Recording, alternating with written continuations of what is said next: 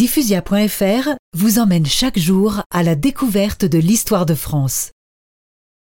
Dans la nuit du 12 au 13 décembre 1553, Jeanne d'Albret, la reine de Navarre, donne naissance à un garçon.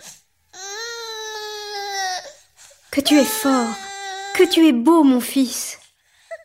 Je vous présente à tous votre futur roi, Henri.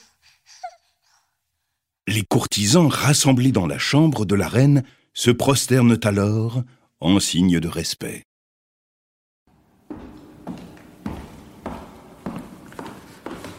Place Qu'on me montre mon petit-fils C'est Henri d'Albret, le père de la reine Jeanne, qui pénètre à grands pas dans la chambre et s'arrête au pied du lit. Dans ses mains, une coupe remplie de vin et une gousse d'ail. Voici pour te protéger, mon petit Henri. Respire aussi ce doux breuvage. Cela te donnera bonne vie. Le grand-père enduit les lèvres du nouveau-né avec de l'ail frais. Sous son nez, un excellent jurançon, vin du pays, vient titiller les narines du petit, qui sourit. Parbleu Le petit prend du plaisir. Tu seras un vrai béarnais, Henri.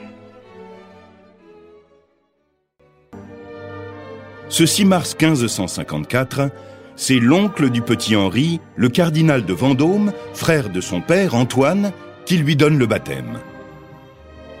Ainsi, le futur roi est d'abord catholique. Au cours de sa vie, il changera plusieurs fois de rite chrétien. Catholique ou protestant, la question divise alors la France. C'est dans ce contexte de guerre et de division dans le royaume de France que le jeune prince béarnais va faire ses premiers pas.